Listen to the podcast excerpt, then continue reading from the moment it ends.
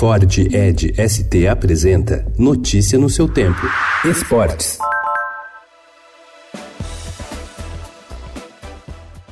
Dois jovens jogadores chamaram a atenção na atual janela de transferência na Europa. João Félix, de 19 anos, foi comprado pelo Atlético de Madrid por 126 milhões de euros, enquanto o zagueiro Delite, de 19 anos, custou 85 milhões e meio de euros à Juventus. As altas cifras envolvendo jovens que trocam de clubes dentro do velho continente são uma tendência. Hoje, no top 5 das contratações mais caras da história, três estavam com menos de 21 anos quando foram negociados. Mas se antes o mercado para essas cifras milionárias era restrito de um clube europeu para outro, agora as equipes se sentem mais confortáveis para investir pesado em jovens de outros países, principalmente no Brasil, como aconteceu com Vinícius Júnior e Rodrigo, comprados por 45 milhões de euros antes mesmo de completarem 18 anos.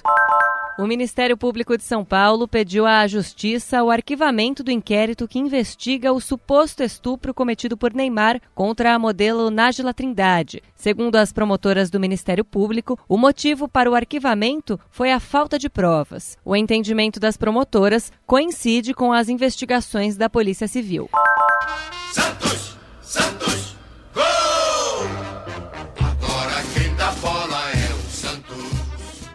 Os três reforços apresentados pelo Santos nesta semana estão regularizados e já podem estrear pelo Santos no Brasileirão. Os nomes de Pará, Luan Pérez e Lucas Venuto já aparecem no boletim informativo diário da CBF e os três podem jogar contra o São Paulo no próximo sábado, dia 10 de agosto, às 5 horas da tarde, no Morumbi.